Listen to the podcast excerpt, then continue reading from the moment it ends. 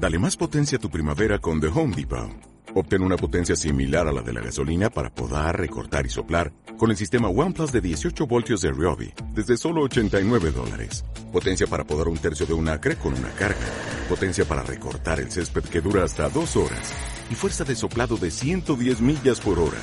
Todo con una batería intercambiable. Llévate el sistema inalámbrico OnePlus de 18 voltios de Ryobi. Solo en The Home Depot. Haces más. Logras más. Soy Diana Muñoz y me obsesioné con que más mujeres logren una vida en gozo y satisfacción tras haberlo hecho yo misma. ¿Cómo? Con una singular perspectiva de conciencia. Ver todo aspecto de la vida bajo el lente de las esencias femenina-masculina. En términos prácticos, ¿qué significa esto? Que si quieres un oficio en contribución y abundancia, aprende a alinear tu propósito interno con el externo. Y si quieres una relación profunda y apasionada, aprende a restaurarle polaridad. A través de este podcast, cada semana te ayudaré a identificar en diferentes áreas qué evidencia el desbalance de tus esencias y te propondré acciones prácticas para restaurarlo. Espera mi empatía, autenticidad y compromiso de compartirte lo que he aprendido en mi propio recorrido. Empecemos. Bienvenida a la tercera temporada de mi podcast Sin vergüenza alguna, Reina. He entendido que para poder ver a los reyes que andan por ahí, antes debes ver con amor el masculino. Lo hemos visto solo desde la versión que soporta logros. Ahora te invito a ver la conciencia, presencia y entendimiento que hay en él. Por eso, esta temporada está dedicada a ellos, papá, amigos, esos hermanos elegidos, abuelos, hermanos, otros amantes por supuesto, y toda esa colosal y misteriosa energía que los caracteriza y nos seduce. Bienvenida al episodio número 5 de la tercera temporada de mi podcast Sin vergüenza alguna, Reina. Hoy, a través de tres claros eventos de cómo al nivel de las almas mi papá orquestó milimétrica y hasta inverosímilmente todo para que yo terminara haciendo este hermoso trabajo que hoy hago, a través de tres lecciones hoy te comparto, uno, cómo identificar el momento en el que te desconectaste del femenino y cómo esto cimienta las creencias limitantes de tu niña interior. Dos, la relevancia de mirar tu vida con el espejo retrovisor del amor para que se revele la perfección del sentido de los puntos conectados hacia atrás. Y tres, cómo el camino de la reconciliación con el femenino e integración con el masculino es el proceso para aprender a automaternarte como pilar para manifestar tus sueños. ¿Cómo te gustaría que la gente te recordara? Le pregunté. Haber sido un buen ejemplo, me dijo mi papá. A los pocos días cruzaría el velo de esta vida de ilusión. Van a ser trece años de haber trascendido y ese ángel en el cielo conserva intacto el poder de su relevancia en mi vida. Sigo extrañándolo, añorándolo y creo que sigo buscando su reconocimiento. Ante la pregunta de quién, quiénes son mis héroes de la vida, nunca dudo ni por un segundo decir que son mis papás. Eso también ha significado un raye en mi vida, pero por lo que la vida exige de mí hacia mi más alta versión de mí misma y trascender las equivocadas percepciones de mi niña interior, les estaré inmensamente agradecida. Si bien este episodio está enfocado en cómo mi papá me regaló mi trabajo, sí, porque toda la vuelta de su enfermedad y muerte tenía un propósito que si me lo dicen muchos años atrás, de que esto sería el origen de mi trabajo con mujeres para reconciliarse con su esencia femenina, yo miraría a quien me dijera eso con este se enloqueció. Porque si bien siempre he amado y respetado a mi mamá, no la veía del todo. Y verla era absolutamente necesario para poder recorrer el camino de sanación de mi femenino. Y verla requería que muriera lentamente la fuente de distracción, mi papá. Mi papá, diagnosticado con esclerosis múltiple, fue consumido por esta durante cinco años en los que estuvo cuadripléjico. ¿Cómo habrá amado ese hombre a mi mamá, que su misión no se limitaría al legado que en vida dejó, sino que desde el más allá se empeñó en que viera a mi mamá, yo me reconciliara conmigo misma, sanara la ruptura con el femenino, representado en ella y que ella no solo fuera una mujer que yo quería, sino que él quería que yo la subiera a su lado en condición de heroína como él siempre lo había sido para mí. A propósito de héroes, la vida me llevó a leer un libro que fue inspirado en El héroe de las mil caras de Joseph Campbell. Y este que leí describe el viaje de nacer para morir y luego renacer. Bueno, ese es el libro de todo el camino del héroe. Ah, pero este libro es más desde lo femenino, desde el viaje interno, a diferencia del de las batallas externas del masculino, que es el de Campbell. El libro de Maureen Murdoch mm, que la traducción exacta, digamos, sería El viaje de la heroína, la búsqueda de una mujer por su completitud, esa es mi traducción del título original en inglés, pero en español, si lo quiere, se consigue bajo el título Ser mujer, un viaje heroico, un apasionante camino hacia la totalidad. El libro describe el íntimo viaje que han atravesado muchas mujeres para alcanzar su sentido de completitud y eso corrobora mi certeza del éxito de quien se compromete con el recorrido del que hablo. Muy rápidamente relaciono las etapas de las que ella habla. Todo inicia por parte de la heroína con una separación consciente o inconsciente del femenino, que la lleva a ir tras la aventura del mundo del hacer, saborear el éxito, para luego experimentar la aridez espiritual y ver, ¿y de esto va la vida? Y así se adentra en la noche oscura del alma, para reconciliarse con el femenino, para sanar el masculino herido y finalmente integrar las esencias. Sí, toda mujer que se ha identificado mucho con el masculino atraviesa esas fases para renacer y salir victoriosa en la heroica hazaña de experimentarse completa. Dice Murdoch que el ciclo se da por finalizado cuando, tras completarlo, sales a compartirlo. Mi personal entendimiento es que este ciclo se termina y vuelve a iniciarse varias veces, como una espiral expansiva. Que esto no para. El crecimiento personal, espiritual, no para. Y fue leyendo este libro que precisé que en el proceso de integración de esencias no solo hay que reconciliarse con el femenino, sino que también hay cositas por sanar con el masculino herido. Estoy segura que estás en alguna fase de este ciclo y eso es bueno, porque no señora, no estás atascada. De hecho, tus dificultades muestran que estás en la ruta correcta, siempre que las trasciendas, es decir, cuando entiendes de qué va esta fase, de qué va la siguiente, y que te apropies de las herramientas para avanzar. Por eso, cuando te comparto todo cuanto te comparto, pretendo que te reflejes en mis retos y dolores superados y por supuesto en los que aún sigo por trascender. Todo arranca con una inconsciente separación del femenino, con los primeros enjuiciamientos a mamá, sean los que sean, y, por ende a lo femenino. Y ahí se da la identificación con el masculino, buscando el reconocimiento del mundo, que en el fondo es el anhelo por el reconocimiento de papá. Hoy a través de tres claros eventos de cómo el nivel de las almas mi papá orquestó milimétrica e inverosímilmente todo para que yo terminara haciendo este hermoso trabajo que hago. En tres lecciones te comparto, uno, cómo identificar el momento en el que te desconectaste del femenino y cómo eso cimienta las creencias limitantes de tu niña interior. Dos, la relevancia de mirar tu vida con el espejo retrovisor del amor para que se revele la perfección de conectar los puntos hacia atrás en tu vida.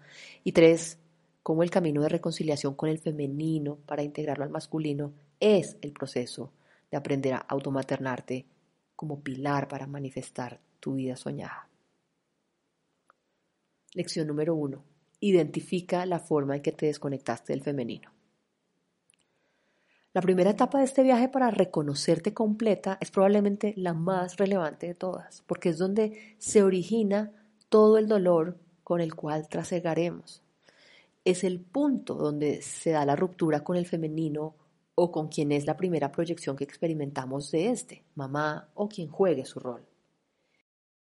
Esta fase es la razón de ser de todo el recorrido, el de aprender a validar los valores del femenino e integrarlos a esas habilidades masculinas muy bien aprendidas hasta ahora. Si bien esta desconexión pasa de manera sutil e inconsciente, basta traerla a la conciencia preguntándote por qué tipo de cosas juzgo a mamá Y ahí tienes tu trabajo para empezar a sanar el femenino. Tal vez en nuestra niñez y juventud había muy pocos casos cercanos de modelos femeninos a, a seguir, porque o bien una mujer era exitosa en la cultura masculina o era dependiente como mujer femenina. Si estás escuchando este podcast, muy seguramente eh, eres cercana a mi generación y haces parte de una mayoría de mujeres que tuvimos una madre que nuestra desconexión del femenino encasillaríamos en el segundo modelo, una visión que rechaza lo femenino por pasivo, inferior, dependiente, sin poder, insignificante.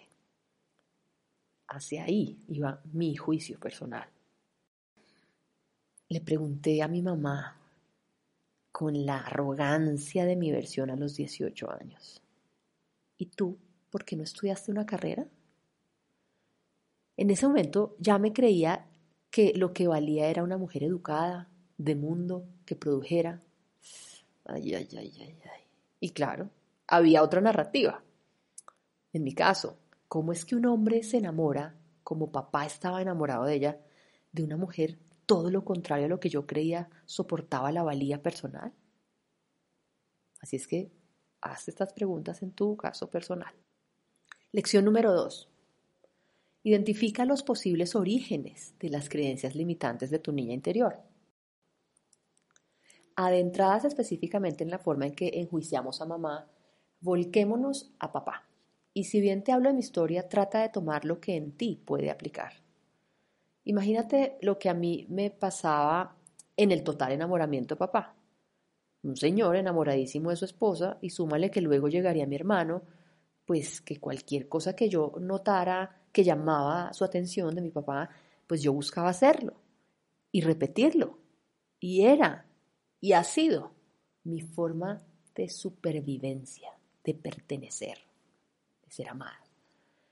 Está claro que mi niña percibió que no había tenido toda la atención que ella necesitaba, o al menos no en la forma en que lo deseaba, y por eso replicó ese quejido buscando no solo el reconocimiento de los hombres de su vida, sino el del mundo a través de cada oficio emprendido, todo pensando que así se sentiría completamente amada.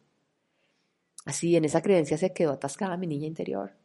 Y creo que busqué venganza de papá que siempre fue empleado y no fue exitoso en su única aventura emprendedora. Sentirme importante, mirada más que vista a través de lo que hacía, de cuánto ganaba, de los títulos, de los activos que tenía, de los viajes que hacía, me llevó a un punto alto no solo de saborear el éxito, sino donde pensé que estaba lista no solo para ahora sí hacerme rica emprendiendo y no quedarme como una empleada, sino que presumiblemente por cuenta de eso, alguien me amara y se quedara conmigo para siempre. Pero Dios tenía otros planes, montada en la cima de creerme más especial que el resto. Mi ego cayó en picada y por supuesto se quebró. Así mi venganza me salió mal, porque en esa destortillada, ese camino de presunto descenso me llevó a sanar la raíz de mi necesidad de reconocimiento, adentrándome en la más oscura noche de mi alma para reconciliarme con el femenino, ver y reconocer a mamá, a lo femenino. Entendí que por estar buscando la atención de papá en el mundo, la niñita no solo ignoró, sino que desestimó todo el poder, el amor y la fuente real de conocimiento que necesitaba para ser feliz. Su mamá, la representación en la tierra de lo femenino divino. Así, en mi época de búsqueda de reconocimiento, ella no era modelo alguno a seguir para mí, sin embargo, parece que mi subconsciente siempre supo que la mamá que tengo era literalmente una deidad, sí, una diosa, sabia, amorosa y confiada en sí misma. Y por tanta perfección y en busca de mi propia identidad, elegí desestimarla por años. ¿Dónde se empieza a gestar el camino para ver a mi mamá? Tenía que morir lentamente la fuente de distracción, papá. ¿Lo habremos planeado así donde las almas hacen los acuerdos? No sé, pero tras varios años de enfermedad de mi papá y especialmente los últimos cinco sin poder moverse, antes de trascender, empecé a ver a la mujer que incondicionalmente lo cuidó y lo amó. ¿Cómo no la había visto antes? Y ahí empezó todo. Tal vez el plan que hizo mi papá conmigo era que él se iría desapareciendo, literalmente desvaneciendo su cuerpo, hasta llegar a ese saco de huesos que ya un día no pudo respirar más. Si ese fue el plan, no recordarlo así, fue en extremo doloroso. Era la forma de ver a mamá para ver cuánto de ella tenía yo y cuán incalculable era el reconocimiento de esa valía para mi felicidad. Lección número 3. Conecta los puntos hacia atrás en tu vida. Hoy me parece que mi papá es un hit. Cómo movió los hilos para que yo terminara haciendo el trabajo que hoy hago, así como las divinidades que me acompañarían en esto, es literalmente increíble. Sí, porque aunque parezca un poco loco, mi papá me presentó a la Virgen, a la Madre María. La mañana en que mi padre agonizaba porque ya era incapaz de respirar, se le escapaba la vida o él finalmente se le escapaba a ella. Mientras él lentamente se escapaba de este escenario, de este mundo, llegó uno de sus hermanos, mi tío y su esposa, y creo que una pareja de amigos. Además estaba mamá, Camilo, mi hermano y yo. Para esa época, yo apenas si me estaba acercando de verdad a Dios y ni qué decir de otras deidades. Así es que seguía a alguien que inició una Ave María que se repitió por docenas, parecían miles, y pasó algo muy extraño porque ese mantra que realmente para mí entonces no significaba mucho, porque tal vez seguía asociándolo a las monjas de mi colegio, ese mantra ese día me llevó a un estado meditativo como de ensoñación, como de estar drogada, deliciosamente extraño.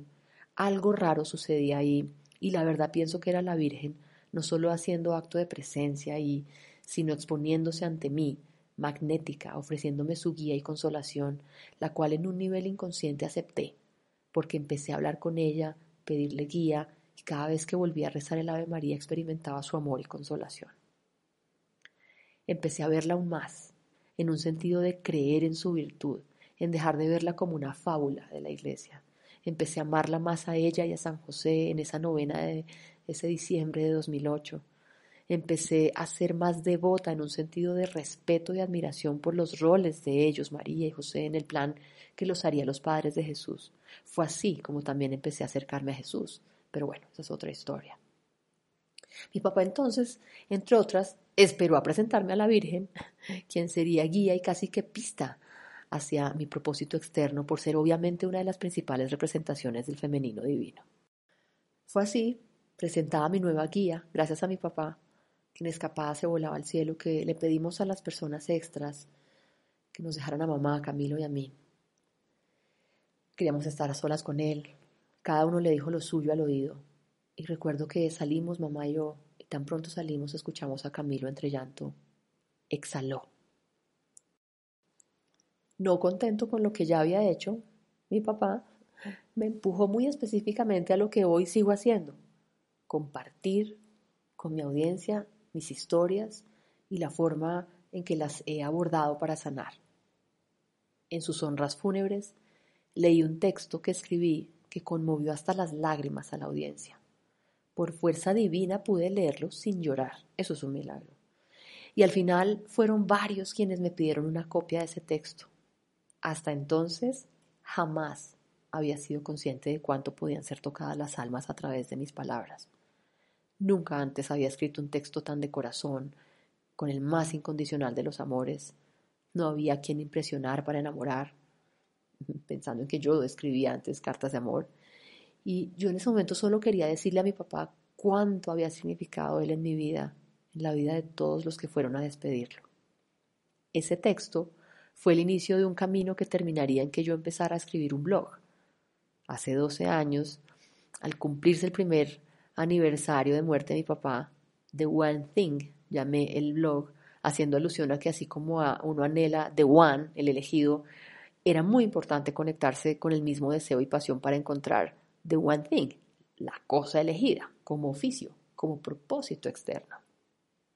Por ocho años compartí mis historias hasta que llegó el momento de mi vida en que decidí que era hora de hacer más formalmente el trabajo de inspiración y acompañamiento para hacer práctica la espiritualidad a través de mis mentorías y cursos.